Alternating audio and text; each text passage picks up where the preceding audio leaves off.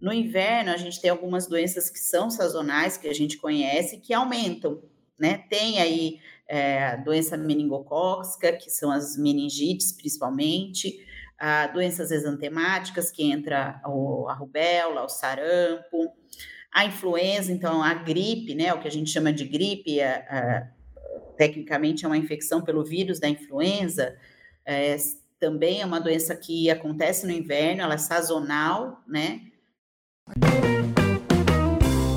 Acontece em SP.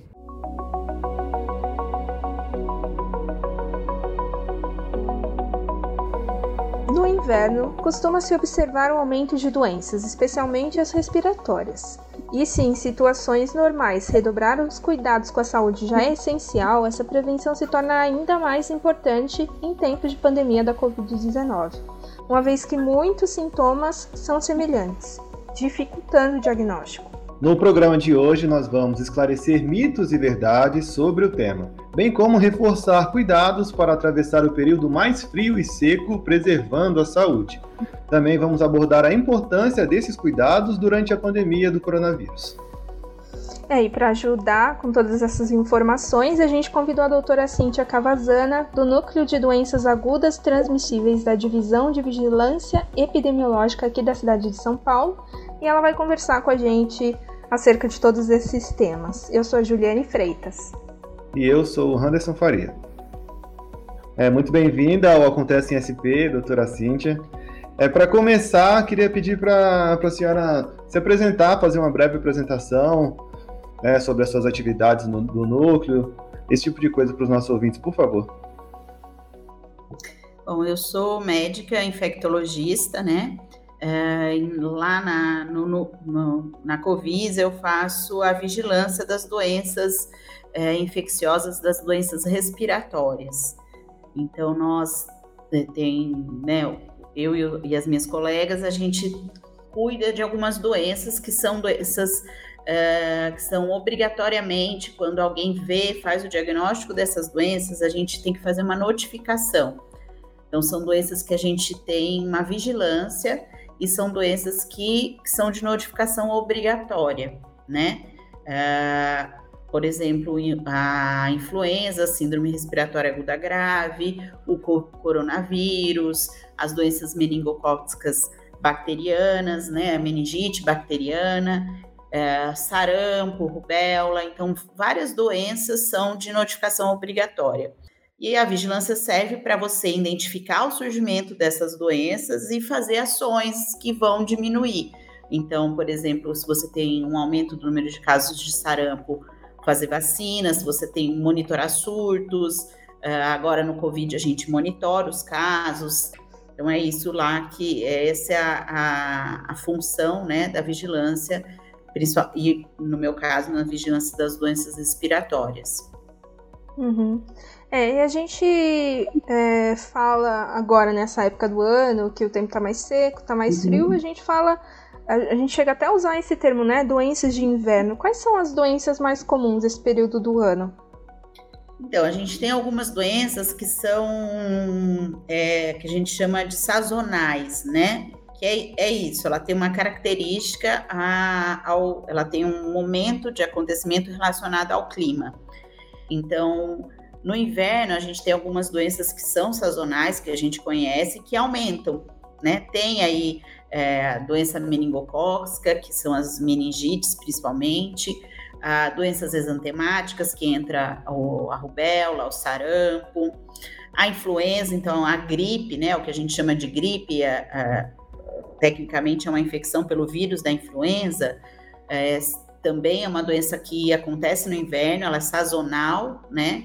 Ah, cachumba é sazonal, a gente hoje com a vacinação a gente tem poucos casos, mas surtos de cachumba são observados nessa época do inverno, surtos de varicela a gente pode ter aí é, inverno, primavera, mas a gente tem também essa sazonalidade, né? Então, por isso que a gente chama, tem esse termo de doenças do inverno, é porque elas têm essa característica de disseminação, de aumento do número de casos no período sazonal, que é o inverno. Ah, tem algumas explicações para isso, né? o tempo mais seco, o ar fica mais seco, a temperatura mais baixa, uh, esses, essas doenças, tanto as bacterianas como os vírus, eles se adaptam melhor, essas que eu citei, a esse período. E também porque a gente fica em lugares mais fechados, é, pouco ventilados, isso favorece a disseminação de algumas doenças. Sim, e sobre as doenças respiratórias, né, especificamente, elas são de fato mais frequentes durante, durante o inverno, é correto fazer essa, essa afirmação? Então, não todas, né? Então, assim, tem algumas doenças que a gente considera doença respiratória que ela não tem essa sazonalidade. Então, dentre as doenças respiratórias que têm um aumento no inverno, são essas que eu falei anteriormente. Então, doença meningocócica, que é principalmente a meningite por meningococo, que é uma bactéria, sarampo, rubéola, gripe, que é o vírus da influenza, uh, cachumba, varicela, e a gente tem aí o, o coronavírus. A gente ainda não sabe, né, se o coronavírus para frente, se ele vai ser uma doença sazonal ou não, né? A gente ainda não tem esse conhecimento. Antes, os coronavírus que eram conhecidos anteriormente tinham, que é o resfriado comum, eles tinham essa característica também sazonal. A gente ainda não sabe como ele vai se comportar, então acho que colocar o Covid aqui talvez não seja ainda adequado. Mas, por exemplo, influenza, a gente tem certeza que é uma doença de inverno, respiratória de inverno. No caso, por exemplo, é, da pneumonia, que é uma evolução já de um quadro, né? É, ela não seria, então, uma doença é, que a gente enquadraria junto com essas outras, por exemplo? Então, a pneumonia não tem essa característica sazonal, né? Ela acontece o ano todo. É claro que a gente tem uma associação de pneumonias bacterianas com influenza, então é muito comum um paciente é, principalmente idosos, né, e, e crianças pequenas abaixo de 5 anos, eles têm um quadro viral por influenza e fazem uma infecção secundária, que a gente chama, né? Eles fazem também uma pneumonia por bactérias, mas ela não tem essa característica sazonal. Ela não é só no inverno, ela, ela tem a ocorrência dela o ano todo. Eu pergunto mais por uma, essa coisa de crendice de, de mãe mesmo, eu acho, né? De que se você uhum. vai ficar. Você vai passar frio, você vai ficar com pneumonia. Tem uma história meio assim. É, mas isso é, é um mito, né? Assim, na verdade, é claro que a hipotermia, né? Você tem consequências a hipotermia, não que hipotermia não seja uma coisa importante. Ela é, mas para você ter uma pneumonia, você tem uma infecção bacteriana. Uma bactéria entra na tua via aérea, consegue passar pelas suas defesas por algum motivo, uma infecção viral prévia, alguma coisa ali aconteceu, né? Ou uma imunidade naquele momento não está adequada, ou não tomou uma vacina, né, que poderia te proteger. Enfim, tem algum fator ali que faz com que o hospedeiro, né, ou a pessoa tenha uma, uma infecção pulmonar. Então, essa coisa da não fica com o pé no chão, você vai ficar, né, vai ter uma pneumonia ou vai ficar gripado, isso é um mito. Porque, na verdade, é uma infecção, é uma infecção, não é uma coisa, você precisa ter entrada de um patógeno, né? E ficar descalço não faz esse patógeno entrar na sua via aérea. E a gente está falando sobre aqui essa questão das doenças sazonais, doenças de inverno. Uhum. É, é possível identificar, ou se a senhora consegue falar para a gente, quais são os, fatores que causam essa, essa maior incidência de doenças durante o inverno? Então, o, um dos as temperaturas baixas, né, facilitam essa circulação. Então, é, o patógeno, né, dependendo da bactéria, ela se adapta melhor ao calor e tem outras que se adaptam melhor ao inverno. Então, se pe pegar dengue, né, a gente sabe que a disseminação de larvas acontece mais quanto mais calor tiver. Então tem toda um, uma adaptação do, do, vírus ou da bactéria. Então essas essas doenças de inverno é porque existe uma do patógeno mesmo, uma característica do patógeno que ele consegue se disseminar menor, melhor em temperaturas mais baixas. A gente tem que pensar que o ar fica muito seco, né? Então, isso, a, a, via aérea, quando você tem uma via aérea seca, isso é uma das coisas para se evitar, para diminuir, né? Evitar não, mas diminuir é você manter a via aérea hidratada. Porque quando a via aérea está seca, ela sofre. O muco é um protetor né, da nossa via aérea. Ele protege, ali está cheio de, de, células de defesa, a, a mucosa não racha. Então, quando você tem uma mucosa seca, ela está mais desprotegida. Então, o ar seco favorece também essa entrada desses patógenos, porque eles entram pela via aérea. Então, a gente tem que pensar que entra pelo nariz, principalmente pela via aérea nasal, né? Pela inalação de, de gotículas, enfim. Do patógeno, ele acaba conseguindo invadir melhor se você tiver, por exemplo, uma mucosa seca. Então, o ar seco é um fator que é, é que tem implicância nesse aumento né, dessas doenças nesse período. E outra coisa é a coisa de, de fechar o ambiente, né? Sempre que a gente ventila, é, medida de prevenção para doença transmissível, né, é, respiratória, sempre passa pela ventilação do ambiente, né? Então, você ventilar o ambiente é uma medida de proteção. E no inverno a gente sabe que a gente fecha mais e fica. Agora não, porque a gente está de máscara, evita aglomera, aglomerações, né? A tendência essas outras doenças também tiveram uma diminuição, né? Dos, dos casos. É porque você também ficar num lugar fechado também facilita que não haja ventilação e que esse, é, esses patógenos fiquem ali circulando e facilitem a transmissão. É, você falou do, dos lugares fechados, né? E aí uhum. é, as pessoas também costumam usar, em muitos casos, é, fechar a janela e ainda ligar o, o ar-condicionado ou um aquecedor de ar. Isso também ainda pode piorar mais a. a, a pode, né? Porque ele seca, né? Esses, é, a maioria desses. É, algumas exceções, mas a maioria desses aquecedores, eles vão secar o ar também, né? Ele deixa o ar mais seco ainda. Uhum. Então, você diminui a ventilação e deixa o ar mais seco. Então, isso é outra orientação que a gente faz. Quando o ar está muito seco, não é colocar um, um, uma bacia ou uma toalha molhada dentro do quarto, né? Então, a gente tem que, hora que você usa o aquecedor, você tem que pensar que você está deixando o seu ar mais seco. Talvez, é, a, a, talvez não. Se está muito frio e você tem necessidade, né, de fazer isso, colocar um, um, recipiente com água no ambiente, isso ajuda. Ou usar esses que tem uma umidificação junto, né? Tem vários hoje no mercado que são aquecedores e umidificadores. É, a gente percebeu um movimento, sobretudo no começo da pandemia, do coronavírus, que foi as pessoas buscando conteúdo, especialmente na internet, que diz respeito a, a aumentar a imunidade das pessoas. As pessoas ficaram muito preocupadas em aumentar a imunidade e acabaram recorrendo a dietas específicas ou ingestão de certos alimentos ou algum tipo de vitamina, muita coisa retirada da internet. A gente pode confiar nesse tipo de informação? Elas são corretas? Então, não existe nenhum né, é, um estudo que realmente comprove. Ah, se eu tomar, a gente viu, né, na pandemia, várias, apareceram várias coisas. Por exemplo, ah, vitamina D, preciso tomar vitamina D para não ter Covid, né, que a gente, vários pacientes às vezes perguntam. Não tem comprovação científica.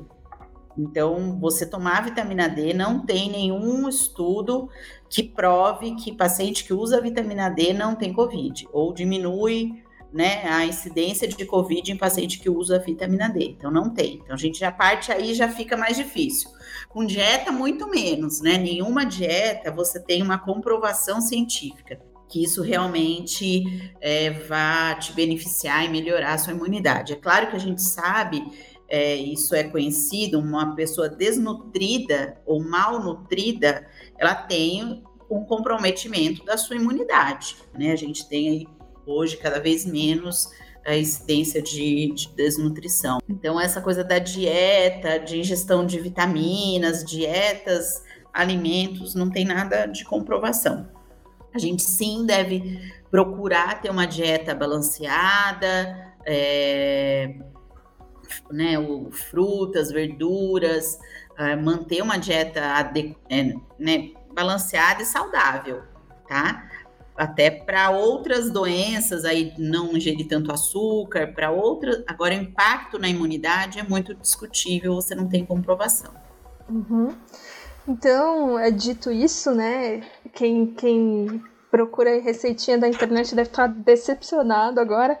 Quais são as dicas que a gente pode dar, assim, de cuidados efetivos, com comprovação científica mesmo? Quais são as orientações médicas para os cuidados, né, nessa época do ano? Que uhum. cuidados a gente pode ter é para só... evitar essas doenças? É, então, as medidas que a gente né, tem de prevenção é, e que são conhecidas, reconhecidas, que têm comprovação científica, é isso que a gente tem que fazer. Né? Essas sim devem ser respeitadas e a gente deve olhar para elas com cuidado. Então, higiene das mãos é muito importante.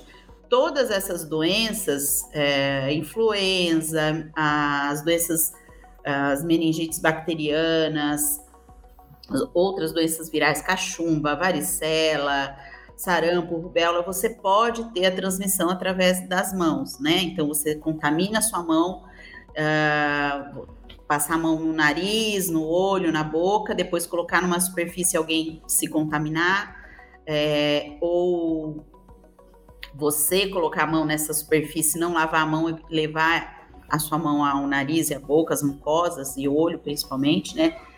Então, a lavagem de mãos sempre foi e sempre vai ser a melhor, não é só para Covid, né? Para todas essas doenças respiratórias, lavagem de mãos antes de se alimentar, não tocar nariz, não tocar boca, não tocar os olhos, porque são essas são as portas de entradas para esses vírus e bactérias. Então, a gente tem que ter esse cuidado lavagem de mãos, primeira coisa, né? É, ou usar o álcool gel. Não consigo lavar a mão, tô dentro do metrô, dentro do ônibus, usa o álcool gel. Evitar tocar mucosas. Quem, quem tosse, né? Então, etiqueta respiratória.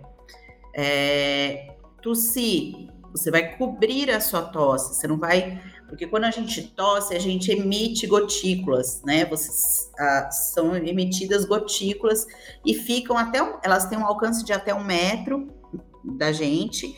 Então, por exemplo, se, eu, é, se tem alguém num raio de um metro, você pode contaminar essa pessoa, né?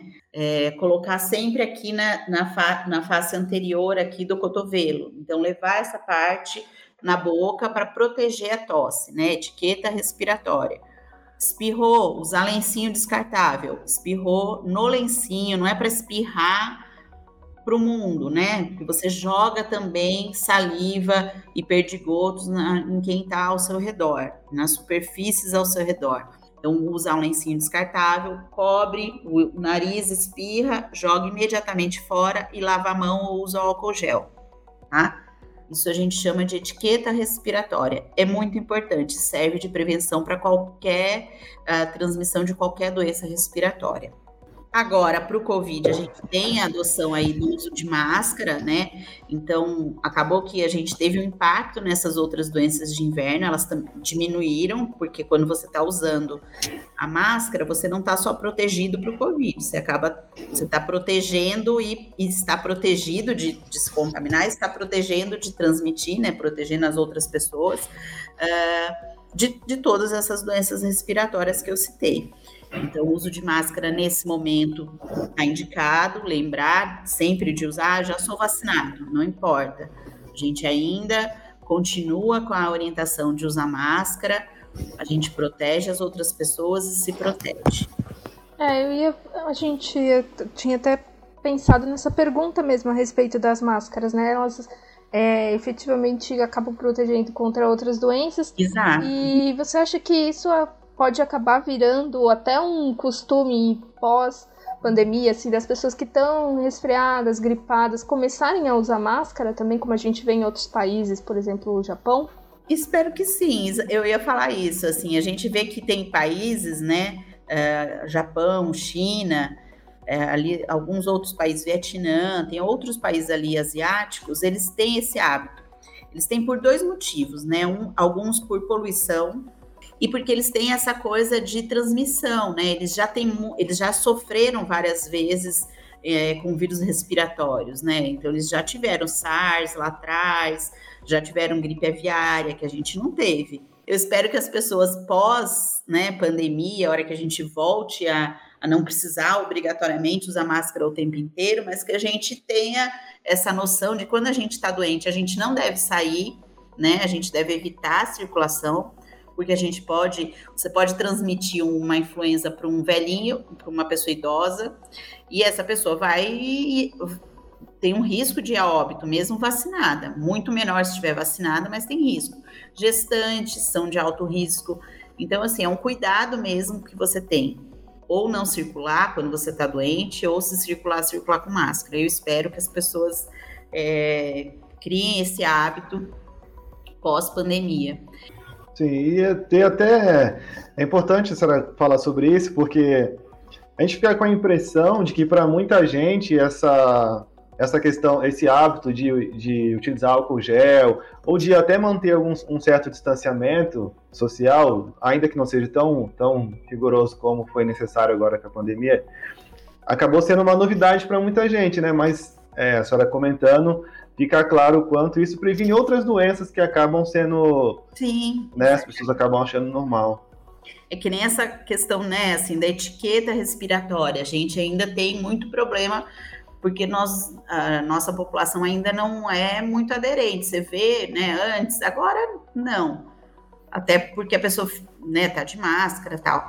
Mas antes, você vê, às vezes, as pessoas espirram e tossem, assim, jogando, tu, tá dentro do ônibus ou dentro do metrô, quem nunca viu? Você tá lá, uhum. você sente, você até sente a saliva da pessoa em você, né? A pessoa tosse em você, você sente o calor, o bafo da pessoa eu acredito que, eu espero que fique alguma coisa de bom, né? A gente tem que tirar ensinamentos e educação aí. Eu acho que é uma questão de civilidade até, né? Você ter essa preocupação com o próximo. Existe também um costume geral, assim, das pessoas tratarem os resfriados e gripe e essas doenças que são mais sazonais e mais comuns é, de um jeito caseiro, né? Assim, resolve em casa mesmo, toma um, comprou um remédio sem prescrição na farmácia. É, isso é, é, é aceitável? E quando que é necessário realmente buscar um atendimento médico? Então, acho que aí, assim, são. Nós temos, é claro, né, nessas doenças sazonais, doenças que são leves. Então, por exemplo, um resfriado comum, né? Às vezes a maioria do, dos pacientes nem febre tem, quando tem uma febre baixa, uh, é um sintoma que passa rapidamente, não vai complicar. Mas no, primeiro segundo dia, você tem como saber que isso é um resfriado comum ou se é um, um Covid? Você não vai ter como fazer essa diferenciação. Então, hoje, né, a orientação é realmente é, que procure atendimento até para saber faz, coleta, fazer a coleta de exame, ter alguns cuidados aí com a família, você se pôr em isolamento. Uh, então, acho que hoje é uma orientação um pouquinho diferente, né, do que a gente fazia anteriormente. Anteriormente, a gente sempre fica, é, relacionava a ida, né, a procurar atendimento com sintomas de gravidade. É, então, falta de ar, sempre né? Não interessa qual é a doença, tá com falta de ar, vai procurar o atendimento médico sempre. Febre alta, também vai procurar atendimento médico. Se tem febre, tem alguma infecção, a gente precisa saber se é uma infecção bacteriana, viral, ah, então é necessário procurar atendimento médico. E sobre a, automedicação, né? A Juliana até comentou sobre isso, é, a forma como as pessoas acabam nessa tentativa de evitar ir até o, o hospital, se automedicando ou de repente tomando um remédio que já está há muito tempo em casa, é, isso acaba sendo comum. Como que essa situação pode ser maléfica para as pessoas? A, automedicação, ela pode ser muito maléfica porque as, é, eventualmente ela pode atrasar o atendimento. Então, às vezes o paciente fica tentando ali com um remédio, chá, alguma coisa, não procurar o atendimento, atrasa esse atendimento e quando chega para o atendimento já está num quadro mais grave. Então, a orientação é, é que não seja feito realmente. A, a gente entende que às vezes, ah, tô com muita dor de cabeça ou tô com uma febre, ok. Pode ser feita uma, uma medicação que você já que já foi prescrita previamente por um médico, né? Ah, toda vez que eu tiver dor de cabeça, eu tiver febre, eu posso tomar essa medicação. Toma e procura atendimento. Tá? Essa é a orientação. Evitar é, é, essa coisa, ah, não, não vou, vou tomar, vou na farmácia, compro um, no outro dia não melhorou, vai na farmácia, compra outro. Isso só pode, é, pode prejudicar muito se for uma doença mais grave e você chegar lá muito, mais, muito maior a gravidade do quadro. Uhum. É, para encerrar, já encaminhando aqui para o final, é, a gente está no meio de duas campanhas de vacinação importantes, né? A, vacinação contra a Covid, que está avançando já é, uhum. nas faixas etárias, e também a, a campanha contra a gripe influenza, né? Uhum. Que também agora, a partir da semana que vem, já passa a ser aberto para todos esses públicos como esses cuidados, né, como o cuidado da vacinação contribui é, para o controle dessas doenças e também os impactos que essas doenças podem causar no sistema de saúde. É, vacinação, né, hoje é a nossa, é a única arma de prevenção, né, de eficaz para a gente não ter, para não ter, diminuir os casos de Covid. Então, a gente ainda não tem um tratamento é, eficaz e disponível para todos os casos, a gente precisa da vacina. Né? Só a vacina vai conseguir. É, que, quanto mais gente vacinada, nós vamos começar a ver realmente diminuição dos casos, diminuição dos óbitos, né? Que é o que todo mundo quer, voltar à vida normal, voltar a poder né, e sair quando quiser. Então, a vacinação é o ponto chave de tudo. É só ela que vai tirar a gente disso. As medidas, as outras medidas são pontuais para você não ficar doente, mas a vacinação é o para a saúde pública é o que vai resolver o nosso problema. Então, quem pode deve tomar vacina, tentar para a Covid, que são duas doses, uma dose só não vai te proteger, né? As pessoas não estão protegidas, é, tirando uma vacina que está disponível, que é apenas uma dose, as outras todas você tem que fazer um reforço. Vacina que precisa de reforço, ela precisa porque você não tem toda a imunidade na primeira dose, por isso ela precisa de um reforço. Então tem que fazer o reforço para ficar protegido. Ah, todas as vacinas, né, para Covid, para influenza também, elas não são 100% de eficácia. O que significa isso? Algumas pessoas podem ter a doença, né, mas ela diminui a gravidade, ela diminui a chance da pessoa evoluir e ficar internada e evoluir para óbito. Então, vacina é o nosso, é o que a gente tem de concreto no combate ao Covid, né? A gente precisa tomar. E para influenza é a mesma coisa. Uh, a gente observa isso é muito claro, anos que a gente, os anos, né, olhando para trás, anos que a, a, adesão à vacina da influenza é baixa, a gente tem um aumento do número de casos, aumento do número de óbitos, casos graves. O ano que a gente tem uma adesão maior, você tem uma diminuição do número de casos, diminuição do número de óbitos. Então é muito importante que as pessoas tomem. Só lembrar que precisa de 15 dias de intervalo entre a dose da vacina da, do Covid e da gripe, então precisa ser respeitado esse intervalo, mas todo mundo deve tomar as duas vacinas, que são doenças que é, podem ser leves, mas podem ser muito graves. Então a gente precisa realmente é, que isso faça parte da nossa, né, do, do nosso conhecimento, a gente saiba que é a maneira mais eficaz de prevenir, de cuidar da sua família, de se cuidar, é tomando a vacina. Bom, então a gente te agradece, doutora Cíntia, pela presença aqui no Acontece em SP e a gente agradece também a todo mundo que ouviu até aqui. Todas as informações sobre o calendário de imunizações, tanto da Covid quanto da influenza, quanto de outras doenças é, que são cobertas é, pelo programa de imunização aqui na cidade de São Paulo, estão disponíveis no capital.sp.gov.br, né, que é o site da prefeitura, e vocês também encontram informações sempre acompanhando as nossas redes sociais. É só procurar é, por Prefeitura de São Paulo que você vai encontrar a gente nas principais redes. Acompanhe a nossa programação aqui do Acontece em SP e até a próxima!